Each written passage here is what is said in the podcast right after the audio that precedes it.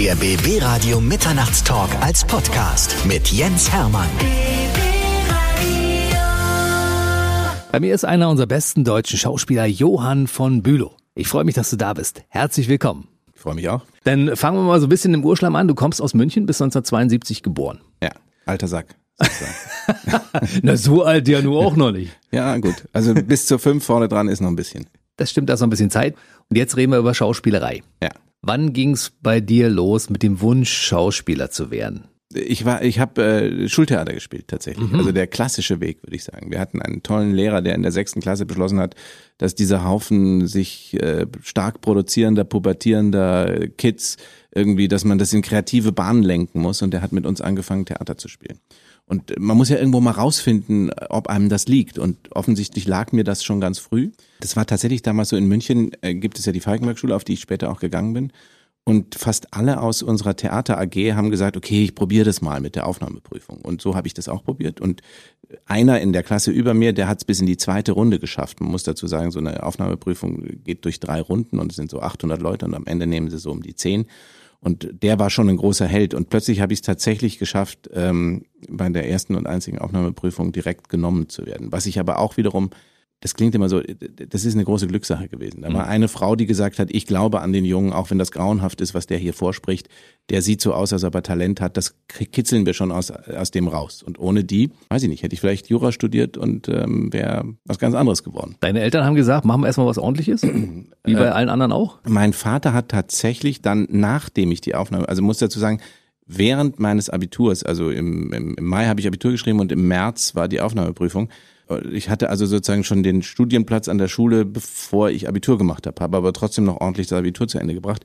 Und dann im Sommer, bevor die Schule losging, sagte dann mein Vater zu mir, also gut, wir unterstützen dich jetzt, aber es wäre mir sehr recht, wenn du wenigstens einen Buchhaltungskurs machen würdest damit du wenigstens was hast, auf das du dich verlassen kannst.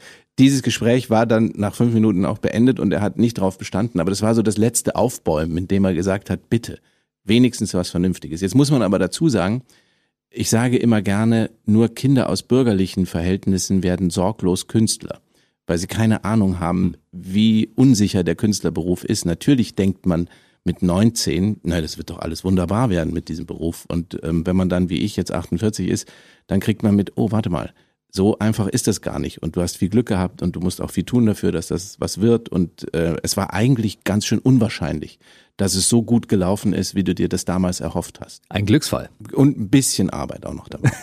Aber du warst der Einzige der Theater AG, der es geschafft hat, die Aufnahmeprüfung für die Otto Falkenberg Schule be- zu bekommen. Ne? ich würde es mal so sagen, ich habe dann den Weg geebnet, weil zwei andere, kommen, also Mitschüler von mir, sind dann zwar nicht an der Falkenberg-Schule, aber der eine ist äh, an der anderen Schauspielschule in München, an der Theaterakademie aufgenommen worden. Und der äh, nächste, der ist auch auf einer staatlichen Schauspielschule gelandet. Also ich habe so eine Schneise geschlagen und da, da konnten dann die anderen hinterher. Sind die beiden denn auch noch aktiv als Schauspieler? Der eine ist Regisseur und der andere ist, soweit ich das überblicke, nicht mehr als Schauspieler aktiv. Derjenige, der damals eure Theater AG geleitet hat, hat ja noch einen Überblick über das, was damals passiert ist und welche großartigen Leute daraus hervorgegangen sind? Leider nicht. Äh, Der ist ganz überraschend ganz früh gestorben. Der ist schon vor über 20 Jahren in seinen mittleren 40ern plötzlich gestorben. Michael Wettchen heißt der. Es war ein ganz toller Deutsch- und Geschichtelehrer und so ein Lehrer, wie sich eigentlich, wie man ihn sich so bei Erich Kästner denkt oder so, ja. Der so Schüler begeistern kann. Und dann ist er überraschend gestorben. Er hat also nicht so richtig mitgekriegt, was aus allen geworden ist. Das ist sehr, sehr schade. Also du bist deinen Weg gegangen und dann erstmal nur am Theater oder hast du schon einige Dinge parallel gemacht? Also damals, äh, so Mitte oder Anfang der 90er Jahre, war es natürlich so, dass Film und Fernsehen ungeheuer verpönt war, weil es ja keine Kunst und Theater ist das Einzige, was zählt. Und ich will das auch gar nicht verleugnen, ich war auch so drauf. Ich habe natürlich auch gedacht, ich bin ja hier, um Künstler zu werden und nicht irgendwelchen Fernsehkram zu machen. Und dann muss man aber dazu sagen, was heute Berlin ist, also so eine richtige Medienhauptstadt, war damals München und die ganzen Caster, wie man das nennt, also die Leute, die Schauspieler besetzen, die kamen natürlich zu den Aufführungen von der Falkenberg-Schule in den Kammerspielen und haben sich das angeguckt und es war natürlich eine ideale Möglichkeit, sich so zu präsentieren und plötzlich hatte ich tatsächlich im zweiten Studienjahr dann die Möglichkeit, Filme zu drehen und habe so einen Film wie nach fünf im Urwald gedreht, an den sich manche vielleicht erinnern. Mhm. Oder ähm, einen, einen großen Fernsehfilm, wo ich die Hauptrolle spielen konnte im ZDF damals.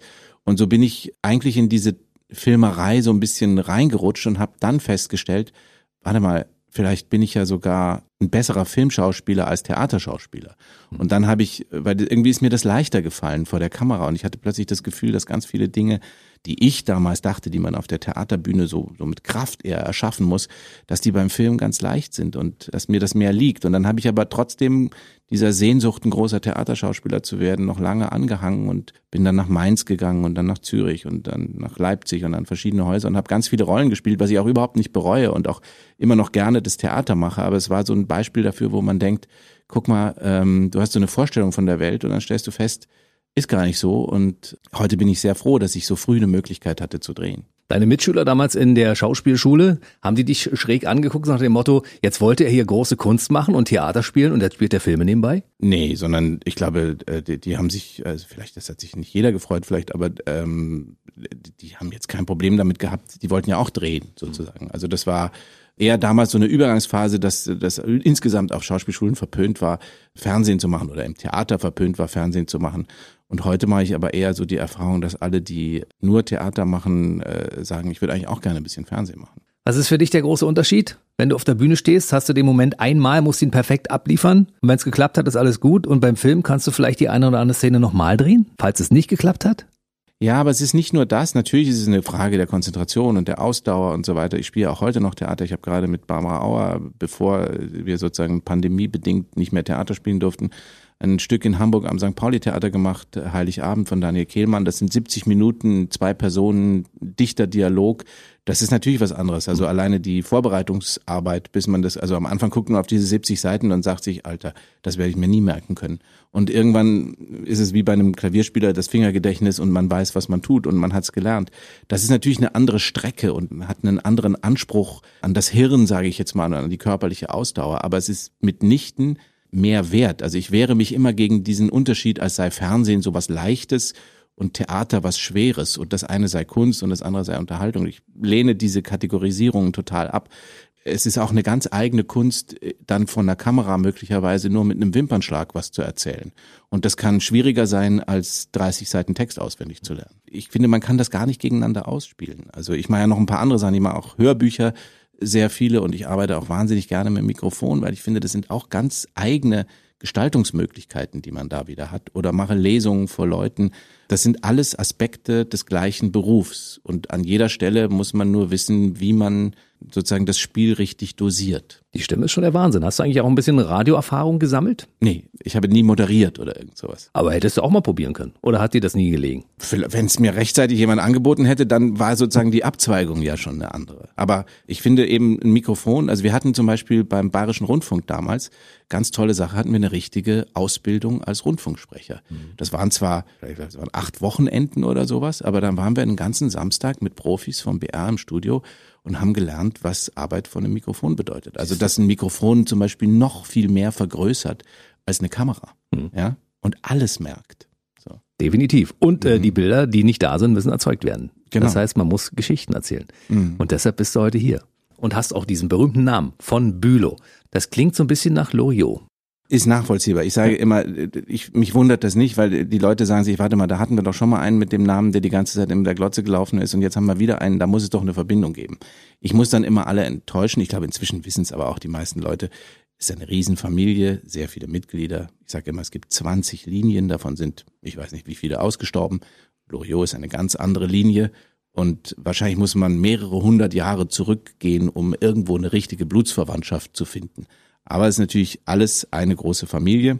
Und ähm, ich finde, es gibt schlechtere Vorbilder, mit denen man oder oder Vorgänger des gleichen Namens in der Film- und Kulturbranche, mit denen man verglichen werden kann. Das stimmt. Aber die Blutlinie ist da, auch wenn sie schon um ein paar Ecken ein bisschen verwässert ist, in Anführungszeichen. Stark verdünnt. Stark verdünnt ist. Sehr verdünnt, ja. Aber du hattest zumindest die Möglichkeit, ihn persönlich kennenzulernen. Einmal als Kind und einmal als Erwachsener. Ja, es gibt so äh, Familientage tatsächlich, wie bei manchen solcher Familien üblich. Und als ich so vielleicht zehn oder ich weiß nicht genau war, gab es mal so einen kleinen Familientag in München. Und da hat Loriot mir dann so eine Zeichnung auf so eine Serviette gemacht, ganz klassisch, wie man sich das vorstellt und ich fand das ganz toll. Aber ansonsten ist Loriot für mich eigentlich auch genauso eine öffentliche Person ohne näheren persönlichen Bezug gewesen, wie für die meisten anderen Menschen auch, mit dem einzigen Unterschied, naja, der heißt halt so wie wir, ja.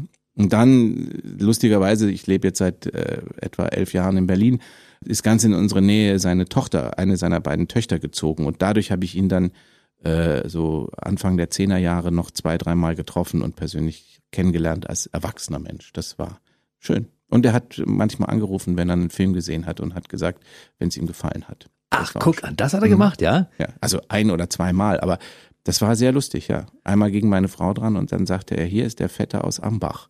Und meine Frau hat gesagt, da hat irgendein Typ aus Ambach angerufen. Ich gesagt, du, das war Loriot.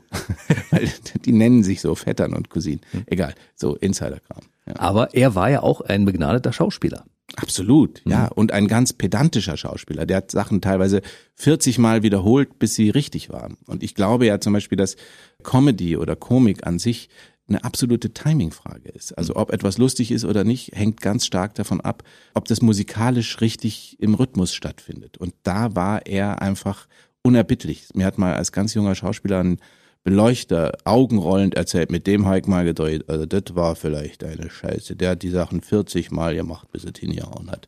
Und als ob ich dafür verantwortlich gewesen wäre, ja.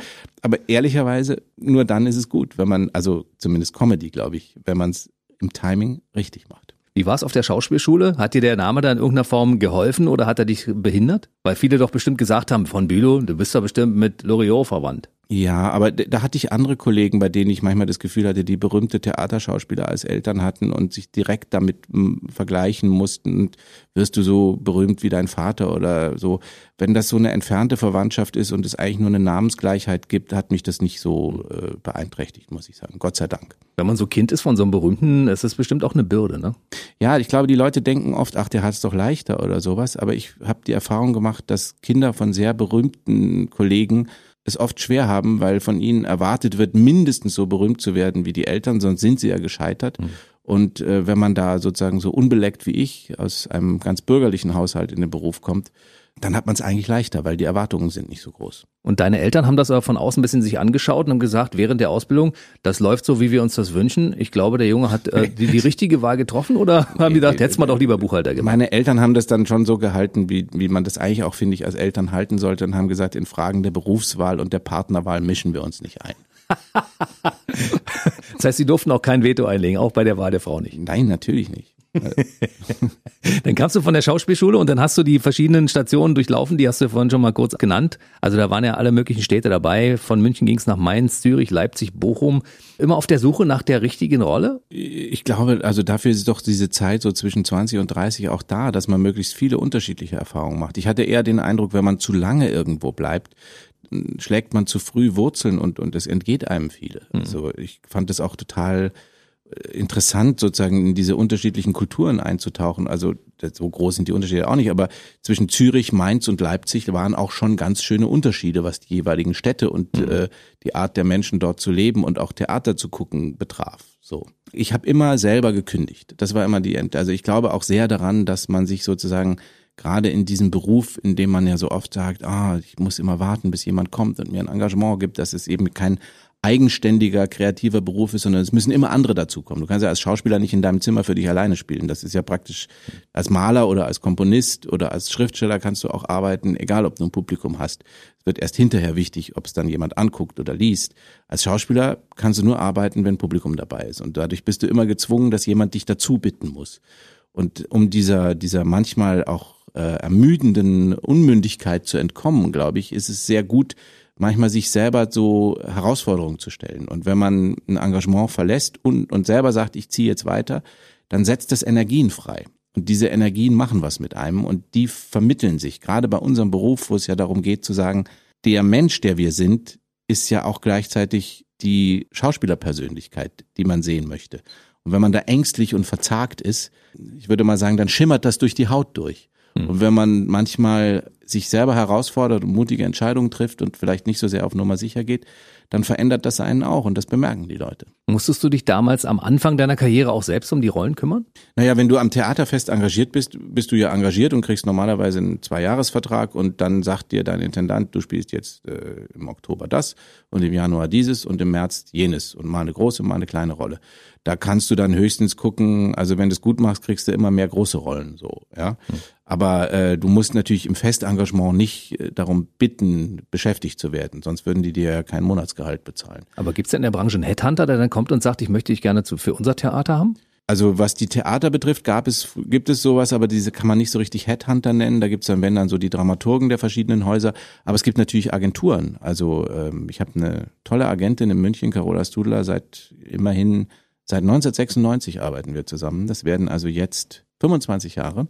Und das sind sozusagen unsere Headhunter. Das sind diejenigen, die uns vermitteln und auch beraten und in unserer Karriere unterstützen. Also die Frau Studler war noch nicht dafür zuständig für den Film Nach fünf im Urwald mit Franka Potente. Das hast du damals noch alleine während der Schauspielausbildung genau, das hat von irgendjemandem bekommen. Ne? Eine Casterin in München damals sozusagen hat diese, diese Auswahl an Jungen zusammengestellt. Aber da kannten wir uns schon. Tatsächlich um die Zeit, als ich den Film gedreht habe, habe ich meine Agentin damals in München kennengelernt. Ja. Und die hat dir dann auch gleich die erste fette Rolle besorgt. Das war dann, glaube ich, 96 von Morgen. Morgen fängt das Leben an. Nee, das, das war auch an, noch genau. so ein Film, den ich auf der Schauspielschule gedreht habe. Es war die erste Hauptrolle im ZDF. Das war so eine ähm, Abiturientengeschichte, was lustig war, denn damals gab es noch nicht so, wie das heute der Fall ist. Heute gibt es ja ganz viele so Jugendagenturen, in denen auch äh, tatsächlich 17-Jährige oder 18-Jährige oder 12-Jährige äh, vermittelt werden und es gibt einen viel professionelleren Markt. Damals gab es für äh, Fernsehfilme, in denen ganz junge Schauspieler vorkamen, eigentlich nur die staatlichen Schauspielschulen. Hm. Also haben sie so eine, so eine Gang von Abiturienten mit 22 bis 24-Jährigen zusammen zusammengesucht. Und das war die erste Gelegenheit, eine richtige Hauptrolle zu spielen. Aber der Film ist schon lange nicht mehr wiederholt worden. Ich bin mal gespannt, ob das ZDF den noch irgendwann mal aus der Mottenkiste holt. Bestimmt, die holen doch alles mal irgendwann wieder raus. Mhm. Wie war das für dich, als du dich das erste Mal auf der großen Leinwand gesehen hast? Das war tatsächlich in nach fünf im Urwald bei den Filmfestspielen in Hof. Das ist so ein Nachwuchsfestival in Nordbayern, was es seit Ewigkeiten gibt. Und das war natürlich schon irgendwie auch toll, sich da auf der Leinwand zu sehen. Gleichzeitig war es aber so, dass ich so ein furchtbares Arschloch gespielt habe, der so eine äh, Frau versucht sozusagen einfach um den Finger zu wickeln oder ins Bett zu quatschen und irgendwann lachten die Leute so, dass ich nur dachte, mm, ihr lacht so laut, es habt ja die nächste Pointe verpasst, so ungefähr. Also ja, aber es war, klar, es ist toll. Aber ich gehöre jetzt nicht zu denjenigen, die sagen, ich gehe jetzt heimlich in den Kinosaal und gucke mit Publikum meinen Film nochmal. So. deshalb frage ich nicht. Ich frage deshalb, weil äh, wenn man beim Radio anfängt, dann hört man das erste Mal seine Stimme über den Kopfhörer und denkt, um Gottes Willen, so klinge ich. Und deshalb habe ich so dieses Gefühl, dass man das vielleicht als Schauspieler auch haben könnte, wenn man sich zum ersten Mal sieht und denkt, ach so wirke ich, wenn ich das da mache. Ich habe es eigentlich ganz anders empfunden in dem Augenblick, wo ich es gedreht habe. Ist total viel dran, habe ich aber nicht in Erinnerung, dass ich das damals so gesehen habe. Das kommt dann erst später mit der Zeit, wenn man sozusagen lernt, seine eigene Arbeit professionell anzugucken. Und das ist aber so ähnlich, äh, also dass man dann denkt, oh, was hast du da wieder für ein Gesicht gemacht oder so, ja. Und dass man, ich finde es auch ganz wichtig, dass man sich mit seiner eigenen Arbeit zumindest so weit auseinandersetzt, dass man irgendwann mal mitkriegt, was, was besser und was schlechter funktioniert. Hm. Aber mit dem, mit dem, mit der Stimme, das habe ich tatsächlich, ich habe mal als Kind eine ganze Kassette aufgenommen als Radiomoderator. Und die habe ich aber dann dummerweise überspielt und jahrelang hatte ich noch so eine, als man noch Kassetten hatte, so eine Kassette mit so verschiedenen Liedern. Und ganz am Ende war noch so ein Rest von dieser Kinderstimme, mit der ich diese Radiosendung aufgenommen habe. Habe ich sozusagen das, weil du vorher nach dem Radio gefragt mhm. hast, einer der wenigen Versuche, Privatradio zu machen, aber so privat, dass es mit dem eigenen Kassettenrekorder war. Der Wahnsinn, ne? Also ja. wenn du das heutzutage nochmal irgendwo auspacken würdest, würden die Leute sofort sagen, oh, ja. lass mal hören, wie Ist du damals schon geklungen hast.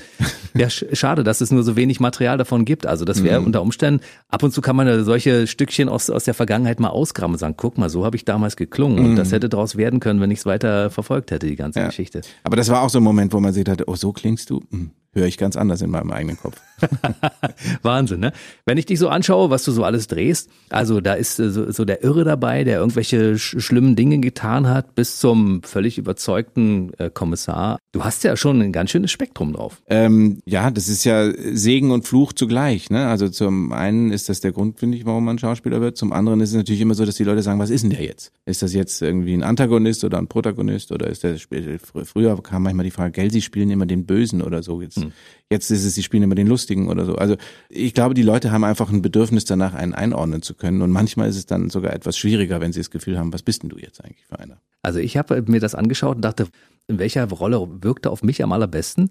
Und ich, ich fand die lustige Geschichte gut. Also das gab ja bei, bei Sat 1 die mhm. Impo-Geschichte mit Frau Stratmann. Genau, mit, mit Annette Frier und Conrad Stratmann genau. hatten wir auch schon, glaube ich, mehr als zehn Jahre her. Wir müssen reden. Genau, hatten wir eine, eine Sitcom, in der ich einen italienischen Kellner gespielt habe. Und als wir Wir haben diese, das ist eine komplett improvisierte Sitcom gewesen und wir haben in einem echten italienischen Lokal in Köln, im Kölner Norden, aufgezeichnet und ich weiß noch, wie ich da reinkam und der Wirt dieses italienischen Restaurants mich angeguckt hat und gedacht hat, die müssen verrückt sein.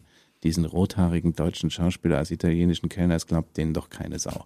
Und das Beste war, als die erste Aufzeichnung zu Ende war, kam der Wirt zu mir und hat gesagt, aber du bist Italiener, oder?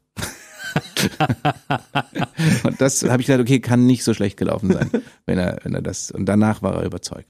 Wir hatten allerdings auch einen italienischen Liederabend in Bochum am Schauspielhaus, wo ich auch gespielt habe, wo wir italienische Lieder und auch deutsche Lieder mit Italienbezug gesungen haben. Da konnte ich schon ein bisschen üben.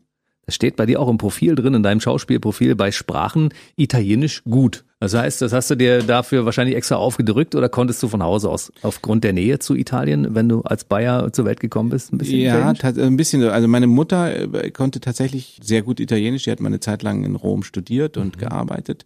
Und wir sind oft als Kinder in Italien im Urlaub gewesen und dann hatte ich noch einen Schulfreund, die auch eine Wohnung in Italien hatten, wo wir öfter waren und so, und die sprachen auch alle Italienisch und so habe ich das so mit Latein und Französisch gemixt, so nach und nach mir von der Pizza bis zum Nudelbestellen irgendwann alles drauf geschafft und irgendwann wurde es auch immer mehr. Und wir fahren heute noch manchmal nach Italien und Manchmal ist es so, dass ich dann in den Sommerferien aber immer wieder zurück nach Deutschland muss, um den Film weiterzudrehen, an dem wir sind. Und dann komme ich immer nur so für fünf Tage zur Familie in das Ferienhaus. Und dann habe ich so einen Taxifahrer inzwischen, der mich dann immer so anderthalb Stunden zum Flughafen fährt. Und das ist dann immer meine beste Italienischstunde. Die anderthalb, weil in dem kleinen Ort, wo wir sind, da gibt's immer nur drei Taxifahrer und ich habe immer den einen. Und der ist sehr gesprächig. Und mit dem kann ich eigentlich mein Italienisch am besten verbessern. Und dann überlegst du, wie viel von dem, was er erzählt hat, habe ich auch verstanden. Genau, und je nach Thema ist es mal besser, mal schlechter. Musstest du schon mal oder hast du schon mal in einer anderen Sprache gedreht?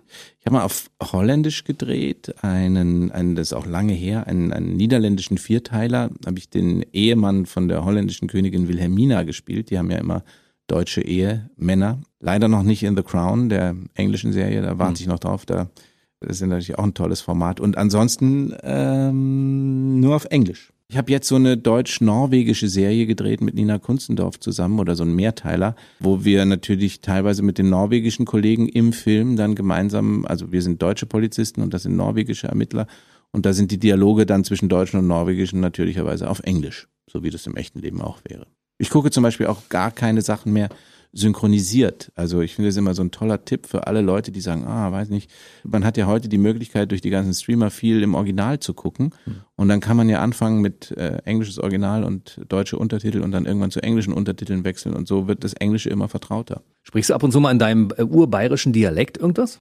Ich bin ja kein wirklicher Urbayer. Kein Bayer würde akzeptieren, dass ein Zugrostenkind, wie das heißt, also sozusagen ein mhm. Kind, dessen Vater ein Preuße ist, ein wirklicher Bayer ist. Ich habe mal ähm, so ein Unterverdacht mit Senta Berger gedreht, da habe ich ein bisschen bayerisch geredet, aber ich habe immer das Gefühl, für diesen richtigen äh, Urbayern-Bereich, da sind doch andere Kollegen von mir prädestinierter als ich. Bevor wir den Bayern gleich mal hören, wollte ich die Geschichte natürlich erzählt haben. Dein Vater ist Brandenburger. Das stimmt, mein Vater ist in der Nähe von Eberswalde in einem ganz kleinen Ort, Köthen mit C, geboren. Nachdem er elf war, ist er dann äh, nach Schleswig-Holstein gekommen, aber zumindest ist er ein gebürtiger Brandenburger. Also insofern hier beim Brandenburger Radio. Die Leute in Bayern haben auch immer gesagt, eher du bist doch wahrscheinlich Hamburger oder so. Die haben mich immer für einen Norddeutschen gehalten. Und aus bayerischer Sicht ist ja Brandenburg auch schon Norddeutschland, auch wenn das die Brandenburger mhm. nicht so sehen würden. Insofern, ja, Kind eines Brandenburgers. Du sprichst aber so unglaublich Hochdeutsch. Ist das durch die Schauspielschule oder durch deinen Job? Wahrscheinlich so ein Mix aus allem. Also ich habe nie wirklich Dialekt gesprochen, auch als Kind nicht. Da, wo ich aufwuchs, da gab es auch fast niemanden, der Dialekt sprach. Ja, also ein Junge in meiner Klasse sprach richtiges Bayerisch so. Aber da hätte man, glaube ich, im mehr ländlichen Bereich leben müssen und dass das so meine Sprache wirklich beeinflusst hätte. Es war immer so wie so eine Art Zweitsprache, das Bayerische. Aber lass mal für uns kurz den Bayern raus, wir wollen die mal hören. Ja, weiß ich nicht, was magst du ein bisschen? da musst du halt was fragen, dann kann ich auch was sagen. Aber finde es jetzt nicht so lustig, aber gut. Ich finde es von Hause aus lustig. Ja, gut. Wenn du vom, vom Hochdeutschen auf einmal umswitcht ins Bayerische, äh, es klingt einfach unglaublich. Ja. Lass uns über Fußball reden in Bayern, ja? Ja. Bist du eigentlich Fan vom FC Bayern, wenn du als ehemaliger Bayer in Berlin lebst? Ja, wobei ich ganz ehrlicherweise sagen muss, dass mich das mit dem Fußball in den letzten Jahren nicht mehr so fesselt, wie mich das früher gefesselt hat. Irgendwie ist da so die Liebe etwas erkaltet, aber wenn, dann ja, einmal der Verein, für den man sich als Kind entscheidet, der bleibt ja auch dann der eigene Verein. Und das ist nun mal als Münchner bei mir der FC Bayern gewesen. Hätten natürlich auch die 60er sein können, das weiß ich schon. Aber wenn man sich dann in der Grundschule einmal entscheiden muss, dann bleibt es auch der FC Bayern. Da haben wir mit Hertha und Union keine Chancen bei dir. Ah doch, Union finde ich eine extrem, also finde ich jetzt auch nicht so ungewöhnlich, finden ja alle Union einen sympathischen Verein. Ist er auch. Ähm, ich würde, also zum Beispiel kurz bevor die Corona-Krise über uns hereinbrach, hätte ich durch einen Freund Karten gehabt für das erste Spiel äh, von Union in der Bundesliga gegen den FC Bayern in der alten Försterei. Und da wäre ich natürlich wahnsinnig gerne hingegangen. Also solche Sachen finde ich dann schon spannend. Also ich würde gerne, wenn man irgendwann mal wieder ins Stadion gehen kann, dann freue ich mich drauf, auch mal zur Union zu gehen. Für wen hättest du denn dann angefeuert? Union gegen Bayern? Naja, natürlich schon für die Bayern. Aber ähm, man kann ja trotzdem mal bei Union im Stadion sein. Ja, komm, du bist jetzt mittlerweile seit über zehn Jahren Berliner, deshalb äh, müsstest du natürlich auch für die andere Mannschaft anfeuern. Ja, aber das ist ja so, wie wenn man, keine Ahnung, jemand mit zwei Staatsbürgerschaften fragt, für welche äh, Mannschaft er ist. Da kann man ja nur falsch liegen. Man muss sich ja irgendwann entscheiden. Und dann, natürlich entscheidet man sich dann für die erste. So. Schon klar, wir kriegen dich nicht überzeugt. Lass uns über Filme reden. Vom Küssen und vom Fliegen, das Wunder von Längede und äh, Klassentreffen. Großartige Rollen, die viele auch wahrscheinlich gesehen haben. Ein, zwei, drei werden es gesehen haben, ja. Was hat der eigentlich gemacht, der Johann redet? von Bülow, das ja. ist jemand, der ein ganz bekanntes Gesicht besitzt, mhm. den viele Leute kennen und der natürlich hier im Radio, weil wir keine Bilder haben, darüber erzählen muss, was er schon so gemacht hat. Das und stimmt. das waren so drei seiner bekannten Filme, mit denen es damals so richtig losging. Ne? Ja, oder würde ich aber zum Beispiel auch das Adlon dazu zählen, so ein Dreiteiler, den wir gemacht haben. Das war ja äh, so um 2012 für mich so eine erste Erfahrung, dass einen auch Taxifahrer, wenn man ins Taxi einstieg, ansprachen und sagten, Mensch, ich habe es gestern gesehen und so. Aber oder Mord mit Aussicht ist zum Beispiel eine Geschichte, wo ich den Bürgermeister gespielt habe, die bis heute, also die höchste Wahrscheinlichkeit, wenn mich jemand anspricht auf meine Arbeit, ist, dass er sagt, ah, der Bürgermeister von Hengasch. Das ist irgendwie so, das, dadurch, dass das auch so endlos wiederholt wird. Also wir haben 2014 die letzte Folge davon gedreht, aber es läuft bis heute in Heavy Rotation auf allen dritten Programmen und ist bis jetzt noch auf Netflix. Also würde ich fast sagen, äh, der Bürgermeister von Hengasch ist mein Dr. Brinkmann. So. Also wenn dich jemand auf der Straße erkennt und anspricht. Herr Bürgermeister. Herr Bürgermeister. gerne mal so einer von der gegenüberliegenden Straßenseite und ruft rüber, Herr Bürgermeister. Oder Herr, Herr Kommissar. Oder was ja, auch immer. das stimmt. Also Herr und Frau Bulle äh, mhm. ist sozusagen ja die Reihe, die ich seit zweieinhalb Jahren habe, wo ich äh, Heiko Wills, den Ermittler, den Fallanalytiker spiele. Ich hoffe, dass der jetzt bald äh, den Bürgermeister ablösen wird.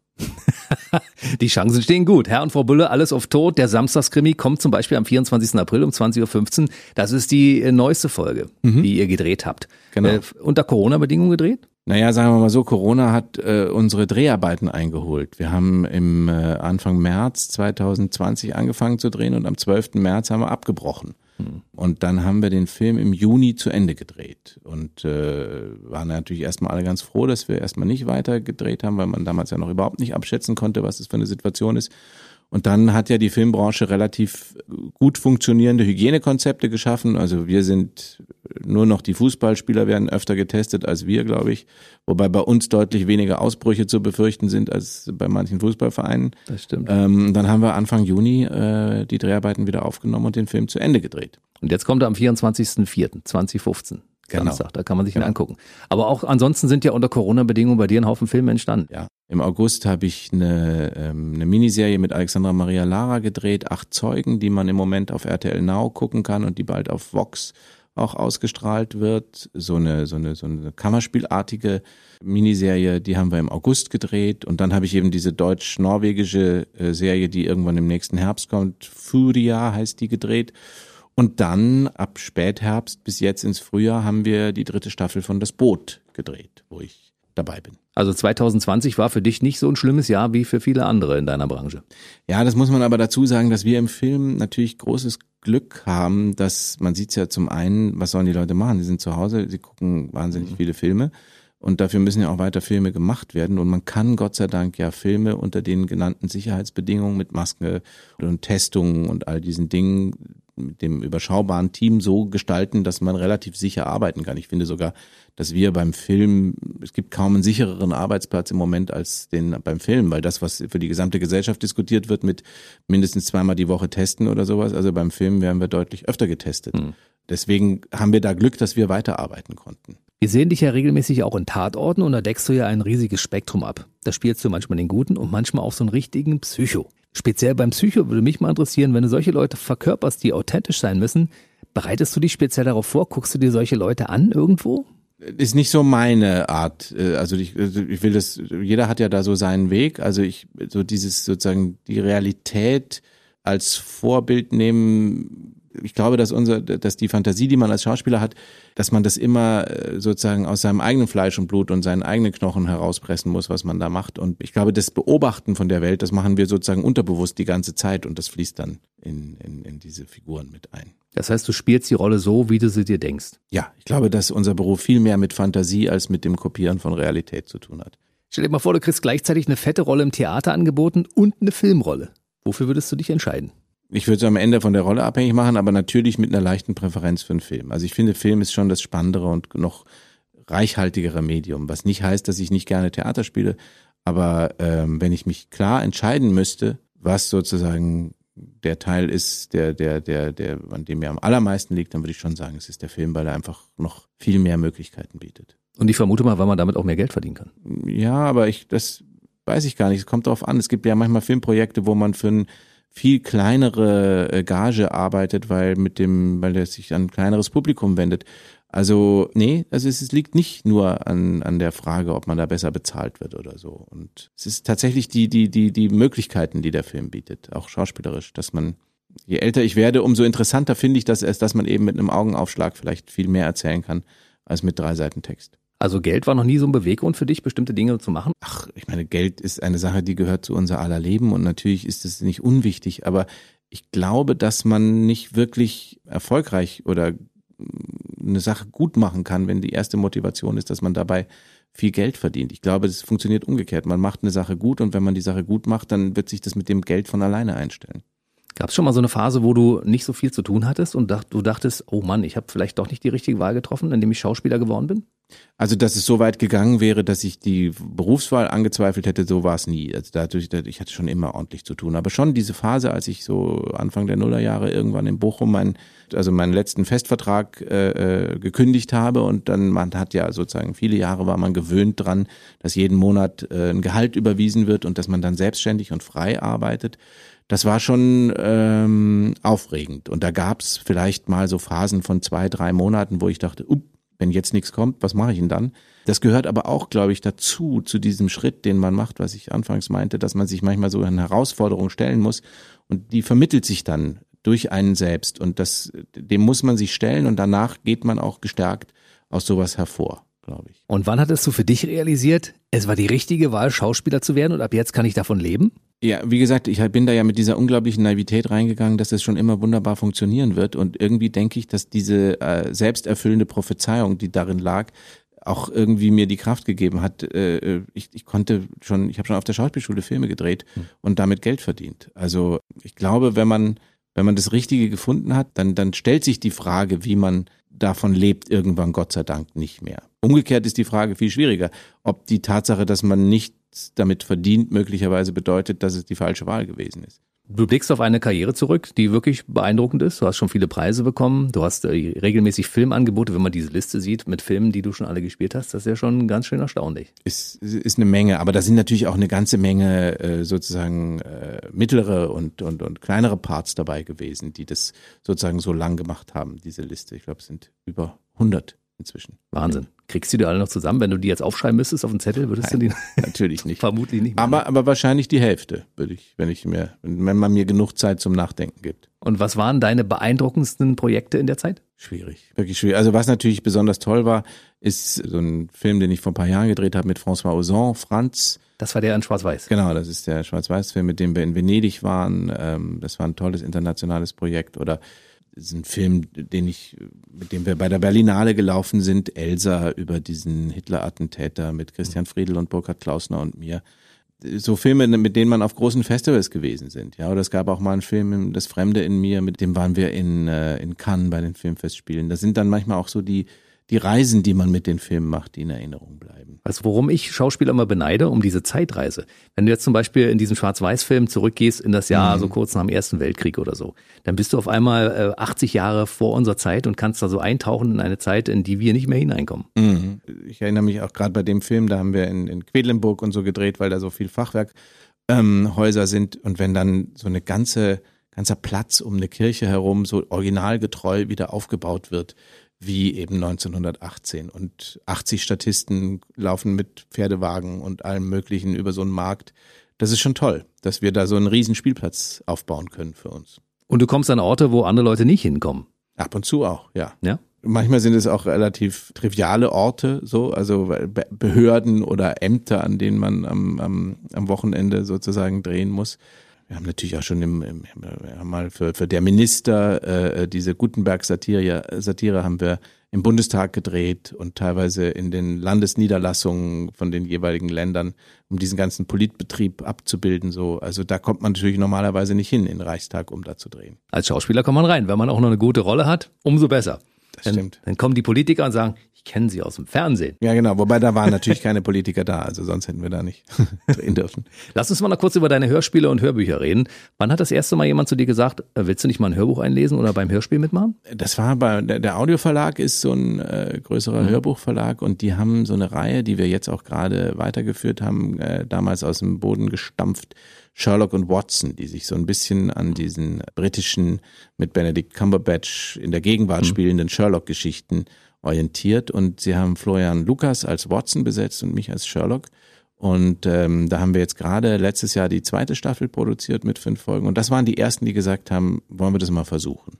Ich war da wahnsinnig dankbar dafür. Ich habe zwar vorher schon so ein bisschen Radiohörspiel ab und zu gemacht, aber nicht so richtig äh, in größerem Rahmen. Und das war so für mich der Kickoff. Dann habe ich äh, ein Hörbuch gemacht, das heißt Butcher's Crossing, so ein Western damals direkt danach mit dem, äh, mit dem Sender hier in Berlin zusammen. Und seitdem mache ich regelmäßig drei bis vier Hörbücher im Jahr, worüber ich sehr glücklich bin, weil äh, Vorlesen finde ich tatsächlich auch so eine Urform der Schauspielerei ist. Und das hat auch was mit einer musikalischen Gestaltung von einem Text zu tun und mit einem lebendig machen und einem präsent machen. Und äh, das sind teilweise Jugendbücher, das sind teilweise Erwachsenengeschichten. Ähm, ich habe zum Beispiel so einen Roman über die, die, die Schlacht am Hürtgenwald, der heißt Propaganda von Steffen Kopetzky, vorletztes Jahr gemacht, der sehr erfolgreich ist. Oder was das erfolgreichste Hörbuch von mir in den letzten zwei Jahren ist, eine Geschichte, die heißt Der Wahl und das Ende der Welt, wo es äh, lustigerweise um eine große Pandemie geht. Und dieses Buch ist erschienen, bevor wir die jetzige Pandemie hatten und hat eine ganz eigentümliche Aktualität bekommen und ähm, ist inzwischen ein Dauerseller geworden. Es gibt Parallelen, ja. Mhm. Ja. Also war das jetzt ein kleiner Hörbuchtipp an der Stelle, sich das Ding unbedingt mal anzuhören? Es ist, es ist sozusagen wirklich eine spannende Wirtschaftsgeschichte, die so eine Art Pandemieszenario schafft, das deutlich schlimmer ist als das, was wir jetzt hier haben. Und es ist aber auch irgendwie eine rührende Geschichte, weil sie sagt, am Ende halten die Menschen doch zusammen. Nullzeit, Juli C. zum Beispiel. Genau. Habe ich auch noch im Ohr. Ja, genau. Das ist noch ein äh, Hörbuch ein relativ äh, frühes, wobei das war ein Hörspiel, was wir mhm. gemacht haben. Das haben wir zusammen gemacht. Wunderbar. Gut, dann gucken wir mal noch ins Restjahr 2021. Also wir merken uns mal den 24. April. Genau, Samstag, Samstags ja, Samstagskrimi. Herrn vor Bulle, vierter Teil. Alles auf Tod. Genau. Das merken wir uns schon mal und dann gucken wir natürlich noch ein bisschen weiter. Was kommt noch im Laufe des Jahres? Also ich denke, dass wir hoffentlich noch in diesem Jahr den Start von der äh, dritten Staffel vom Boot erleben, mhm. wo ich mich freue, dabei zu sein. Ähm, da darf ich noch nicht so richtig viel drüber erzählen, weil mehr als die Tatsache, wer mitspielt, äh, ist noch nicht veröffentlicht, denn die Fans weltweit wollen ja dann auch äh, das spannend genug finden und nicht alles vorweggenommen bekommen und sagen, ach so, wenn der das spielt, dann weiß ich schon, was da und da passiert. Mhm. Und ansonsten drehe ich jetzt noch äh, einen Film für die ARD und fürs ZDF einen Film, ein starkes Team noch jetzt als nächstes und für die ARD einen spannenden Zweiteiler auf Basis von einer englischen Miniserie, die wir jetzt hier machen im Hamburger Raum. Also sind so ein paar ganz interessante Sachen, auf die ich mich freue, noch zu drehen. Und dann hoffe ich eben auch, dass wir, im Moment ist es für den Dezember geplant, dieses Stück in Hamburg am St. Pauli Theater wieder aufnehmen. Heiligabend mit Barbara Auer. Mhm. Das ist das St. Pauli Theater. Genau, genau, in Hamburg. Ist ja auch von Brandenburg aus das möglicherweise eine Reise wert. Absolut, Hamburg ist immer, immer eine Reise wert. Genau. So, für alle Fans, die dich verfolgen möchten. Also ich bin jetzt nicht so ein extrem äh, heavy User der ganzen Social Media Geschichten. Ich habe natürlich eine Instagram-Seite, auf der man mich finden kann unter meinem ganz normalen Namen, Johann von Bülow. Ich habe auch eine Facebook-Seite, wobei ich ehrlicherweise äh, mich mehr um diese Instagram-Seite kümmere. Aber äh, ansonsten gibt's ja diese schöne Suchmaschine, die wir alle kennen aus Amerika. Da kann man meinen Namen eingeben und dann finden sich eine Menge Treffer. Also dann googelt mal schön, Johann von Bülow, lohnt sich auf jeden Fall, findet man auch ganz viele Sachen, gibt ein paar schöne Showreels. Für den Fall, dass man ein paar Anregungen braucht, welche Filme man sich anschaut, guckt euch ein Showreel an und dann findet ihr auch noch ein paar Filme, wo er sagt, ach, in dem Film habe ich ihn noch gar nicht gesehen. Das gucke ich mir mal an, weil ich gucke als nächstes den Schwarz-Weiß-Film, das habe ich mir Genau. schon vorgenommen. Franz. Franz mit dem rollenden R. Genau. Dann bedanke ich mich ganz herzlich, dass du heute bei uns warst und mal ein bisschen erzählt hast, was du so erlebt hast in den letzten Jahren und ich hoffe, du kommst bald mal wieder vorbei, wenn es neue Sachen zu erzählen gibt. Mache ich ganz bestimmt. Ciao. Der BB Radio Mitternachtstalk. Jede Nacht ab 0 Uhr. Und der neueste Podcast jeden Mittwoch.